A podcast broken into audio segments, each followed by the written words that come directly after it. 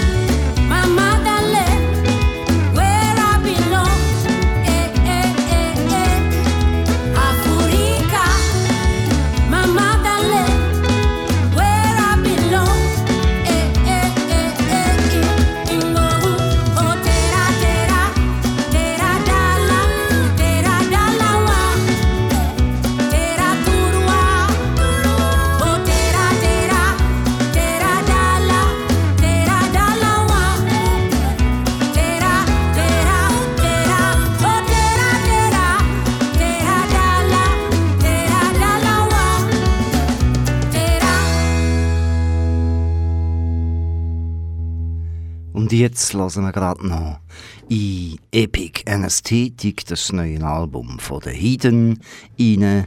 The Hidden habe ich erst gerade hier kennengelernt und zwar haben die gespielt im Oxil. Ja, ja, immer wieder das Oxil ist natürlich auch so ein Brandherd, den ich jemanden besuche und dann halt etwas mitnehme. Es war aber ein spezieller Anlass. Gewesen. Das Oxil hat nämlich 40 Jahre gefeiert. Und das war natürlich für mich schon ein Grund, gewesen, dorthin zu pilgern. Weil das heisst, vor 40 Jahren, wo der Ochsen und der Saal und alles aufgetan hat, dort damals, so viel, das war ja so Exil noch im Ochsen gewesen, bin ich mit der Töpferkauer Crew natürlich dort übergekötterlet. Ich glaube, der Harsti, der Lehrer, hat damals das Auto gestellt. Oder vielleicht auch der Kick, der Kirchhofer, der nachher auch noch vorkommt im Buch. Das wäre ja noch lustig, wenn er gefahren wäre. Wir sind dort Fisch essen, wenn ich mich richtig erinnere. Haben wir alle den ägyptischen Fisch probiert. Das ist so ein bisschen, äh, da wieder Stockfisch getrocknet, da ist mir das ein bisschen vorgekommen. Oder das portugiesische Porcoloau oder wie auch immer heisst. Ist auch fein gewesen, meine Erinnerung und hat dann dazu geführt, dass ich ja später dann in dem Restaurant selber gekocht habe und die Kultur gemacht habe. Und 40 Jahre später muss man da ja feiern. Und die Hidden, die sind ein Duo. So ein bisschen Gitarre, Schlagzeug, Gesang zusammen. Hier und da allein, hier und da zusammen. Gespielt haben sie immer zusammen natürlich und haben recht Druck gemacht. Lasst doch selber The Hidden.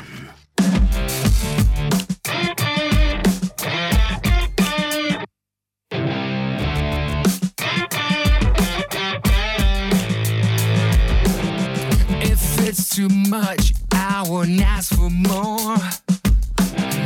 Give me a sign, a metaphor.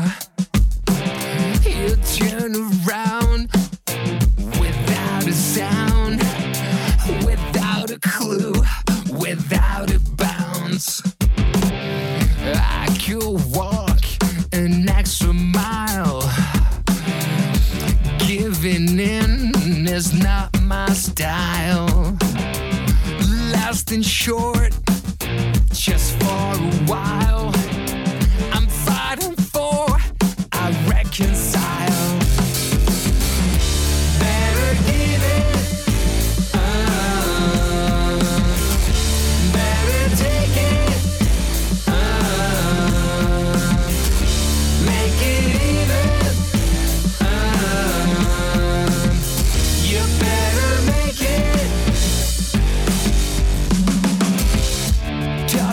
Cheap.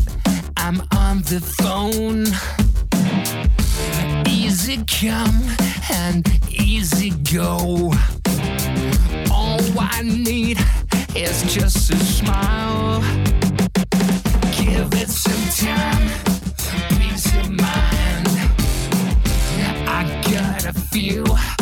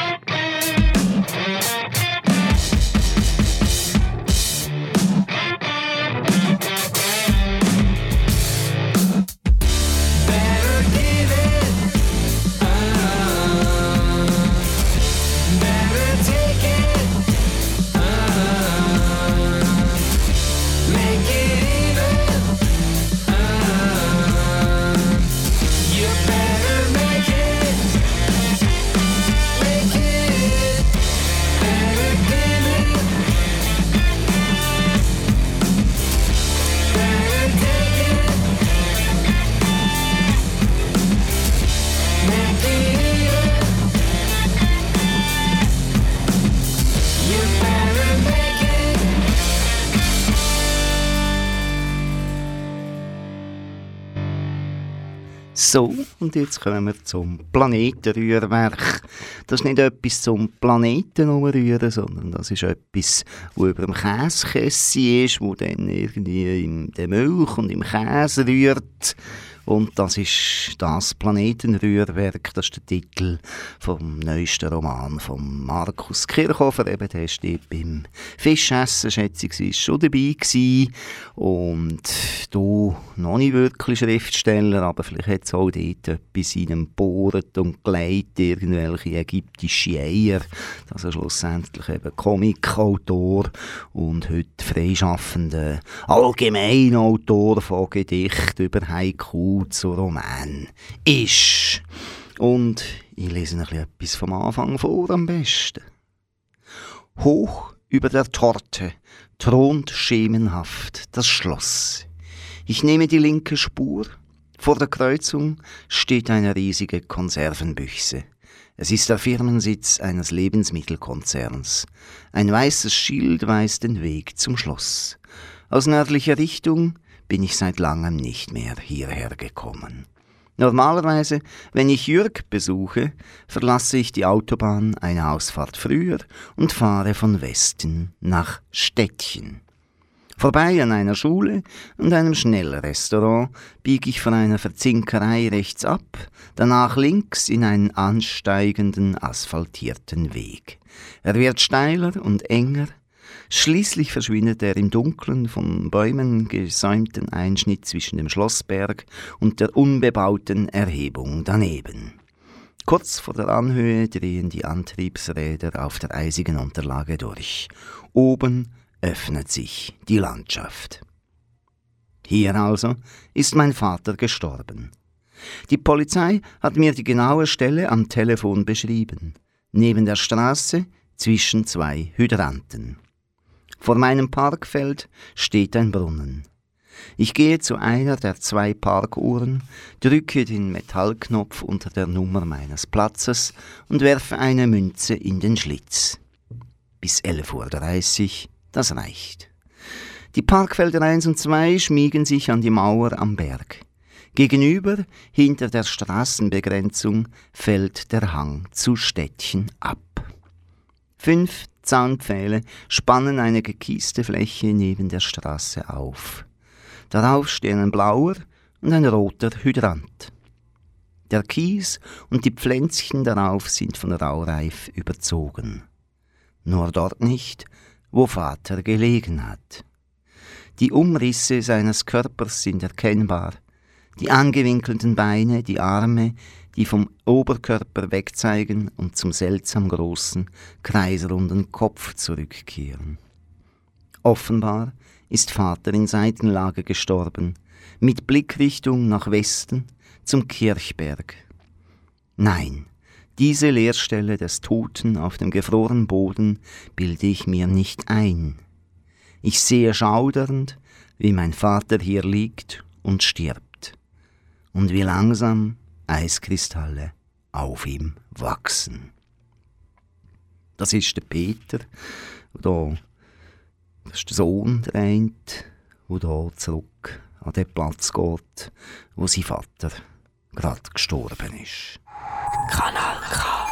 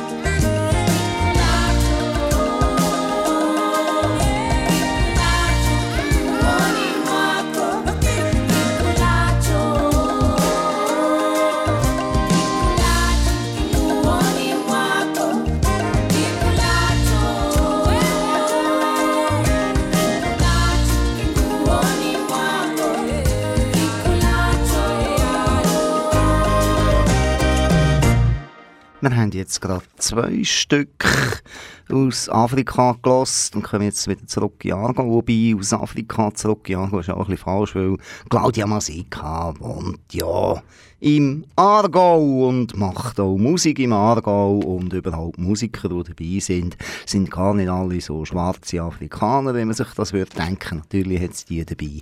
Aber äh, sind halt auch wieder, es ist einfach schon, es ist eine kleine Welt, es sind da alte Bekannte dabei. Wenn ich da reinschaue, dann, dann lese ich Gitarres, René Reimann.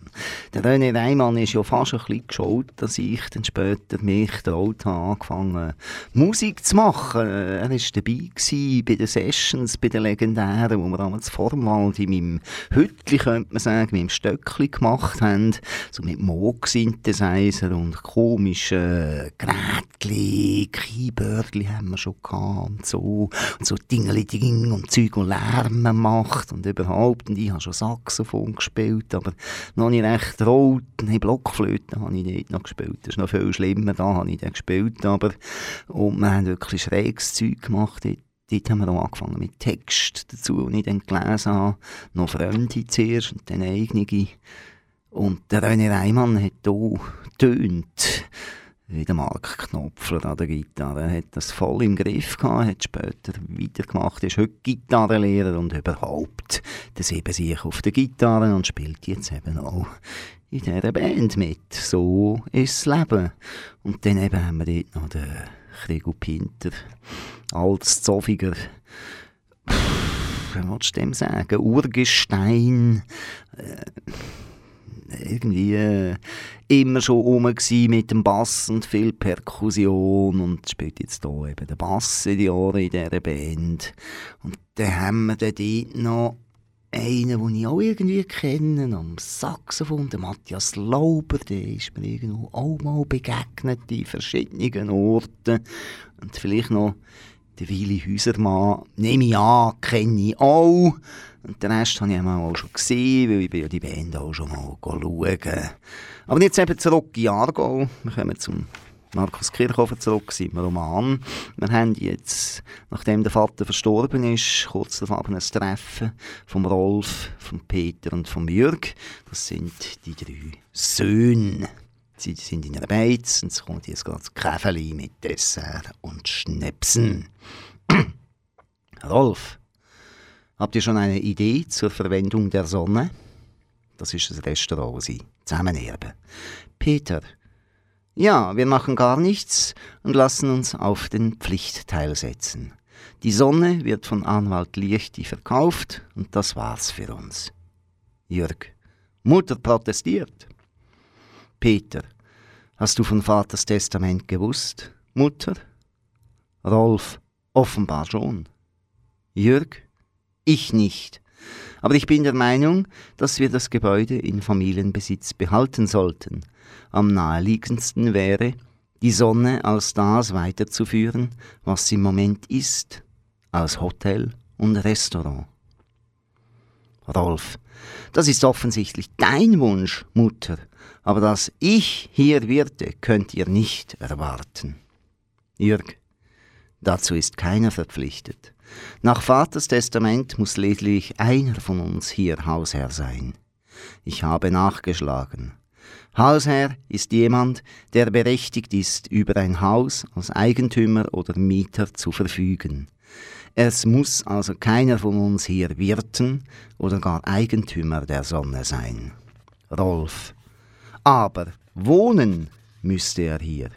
Was mich betrifft, kein Interesse. Mein Leben ist in Stadt, nicht in Weiler. Und in Zukunft in Frankreich. Vor ein paar Tagen habe ich ein Haus am Meer gekauft, an der Atlantikküste. Dort wollen Beatrice und ich nach meiner Pensionierung wohnen. Unser Hauptwohnsitz am Meer, dazu als Nebenwohnsitz eine kleine Eigentumswohnung in Stadt. Die suchen wir noch. Möchtest du Wirt werden, Jürg? Jürg, Nein, in meinem Alter verdiene ich als Lehrer ganz anständig und bis zur Pensionierung bleiben mir noch gut zehn Jahre. Die will ich nutzen, um für meine Familie etwas Reserven zurückzulegen. Wenn wir die Sonne weiterhin als Hotel und Restaurant vermieten wollen, müssen wir nach meiner dilettantischen Einschätzung viel investieren. In die sanitären Anlagen, in die Lüftung, in die Isolation. Das wird teuer.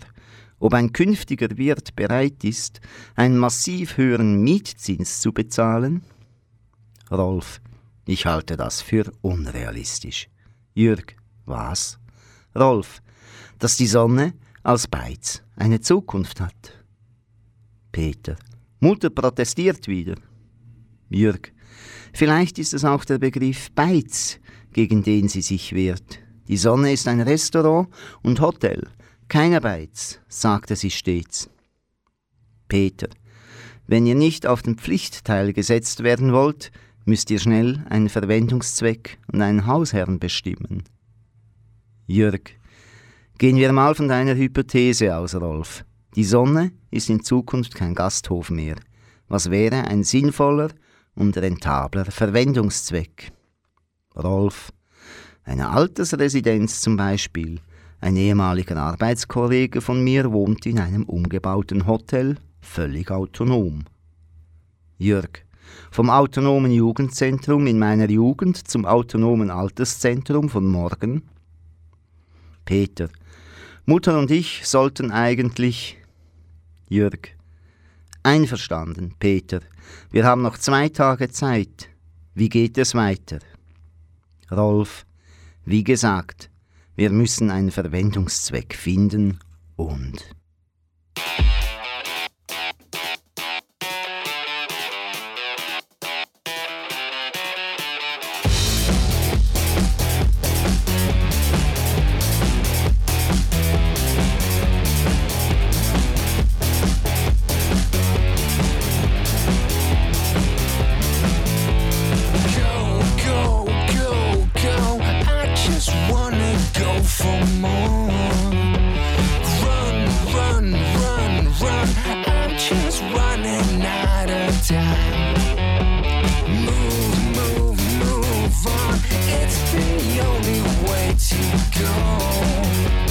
Keep, keep, keep on. Keep it glamorous and shine.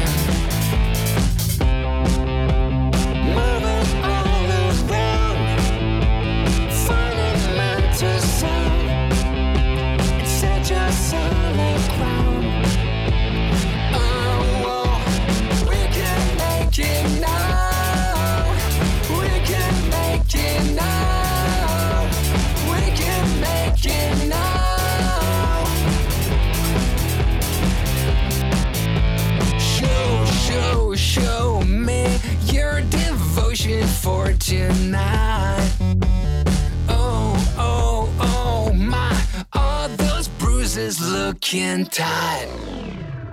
I, I, I, I can't deny I like your style.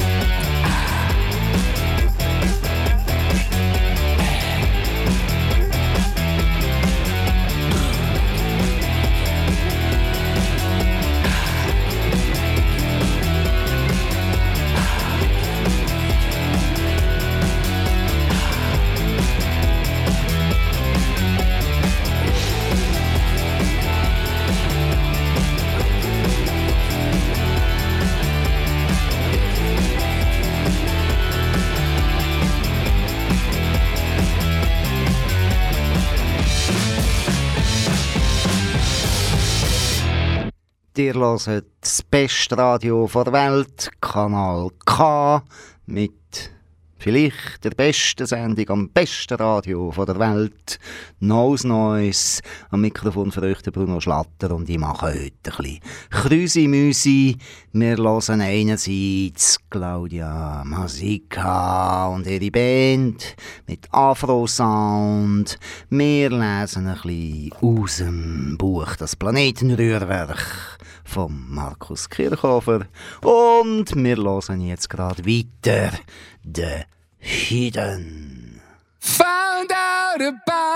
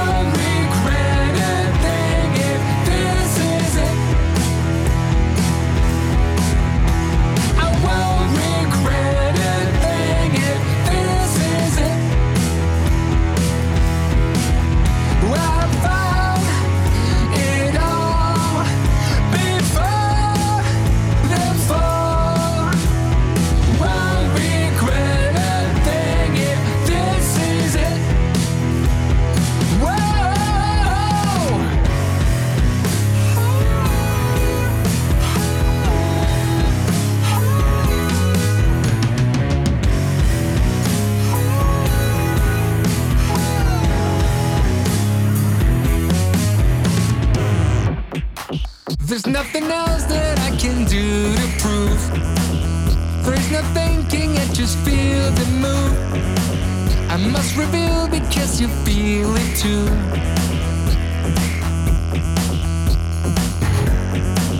Cannot express what I have felt today. I know won't sell my soul anyway. I never found the perfect words to say.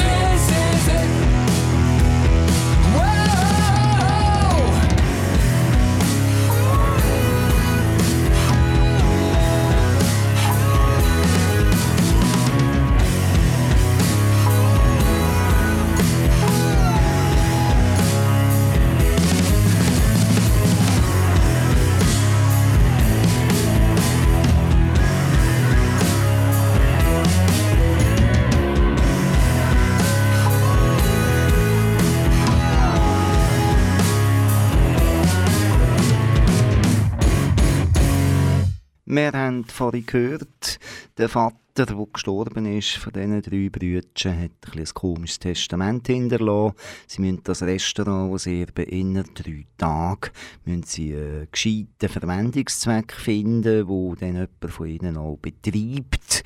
Sonst müssen sie das ganze Haus verkaufen und kommen nur zu ihrem Pflichtteil. Wir lassen jetzt noch mal etwas, was Markus Kirchhofer schreibt über den Ätti. Als Ältester hat der Vater das Privileg, einen Beruf erlernen zu dürfen.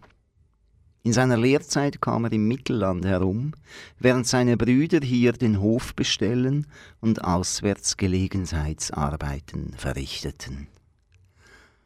Zu Beginn des Zweiten Weltkrieges wurde Vater zum Aktivdienst eingezogen, dann der mittlere Bruder Jakob, schließlich auch Ernst. Aus der Baumkrone überblickten die drei die Umgebung. Sie sahen das Eis und den Schnee in den Alpen und die Leuenberger Linde im Tal. So bringt Ernst seine Erinnerungen an Vater auf sein berüchtigtes Lieblingsthema. Auf Niklaus Leuenberger, den Kopf der größten Volkserhebung in der Geschichte des Mittellandes. Ob Niklaus Leuenberger ein Vorfahr von uns war, will Ernst gar nicht wissen. Er wäre viel zu enttäuscht, wenn es nicht so wäre. Die erste gesamtmittelländische Landsgemeinde fand hier im Voralpental statt. Sie schloss gegen den Herrenbund der Städte den Volksbund der Bauern und wählte Leuenberger als dessen Obmann. Das Volk erhob sich, weil die Regierenden in den Städten das Geld um die Hälfte abgewertet hatten. Der Aufstand scheiterte, nicht zuletzt wegen Leuenberger. Trotz Überlegenheit an Kopf und Zahl zögerte der Obmann, die Armeen der Städte anzugreifen. Leuenberger war ein Verhandler, kein Krieger. Ein Linder, kein Harter, so ernst, genau wie euer Vater.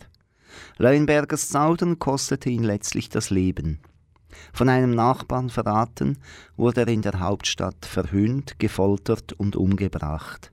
Sein Kopf wurde zur Abschreckung öffentlich neben den Bundesbrief der Aufständischen genagelt. Die Hoflinde pflanzte unser Ur-Urgroßvater. Anderthalb Jahrhunderte später, als Napoleon endlich die gnädigen Herren der Hauptstadt zum Teufel jagte. Die Linde steht immer noch, mit zwei klaffenden Wunden, nach Blitzeinschlägen zwar, aber sie steht noch. Hingegen starb Jakob, der Bruder meines Vaters, im Krieg. Er fiel am 6. Juni 1944, einem Dienstag, als Onkel Ernst und Vater im Militärdienst waren. Jakob hatte Urlaub und stieg allein in die Baumkrone. Das ist gefährlich. Man sollte mindestens zu zweit sein, um sich gegenseitig sichern zu können. Aber wenn die Linde blüht, muss man aufs Laubdach, Krieg hin oder her. Mein Bruder Jakob kam im Weltkrieg um, sagt Onkel Ernst, am Tag, als die Alliierten in der Normandie landeten. Während amerikanische Soldaten, von den Salven der deutschen Maschinengewehre niedergemäht, von den Kalksteinklippen fielen, rollte Onkel Jakob die von Kutritten terrassierte Weide hinab. Man fand ihn im Wald unten mit gebrochenem Genick. Wären euer Vater und ich nicht im Dienste gewesen, würde er noch leben, sagt Onkel Ernst. Woran denkst du, wenn du an Vater denkst? fragte ich ihn, um seine Kriege zu beenden. Ich sehe ihn mit einem Kratten auf der Linde, hinter ihm Eigermönch und Jungfrau. Ich sehe ihn mit geschlossenen Augen den Duft der Lindenblüten einatmen.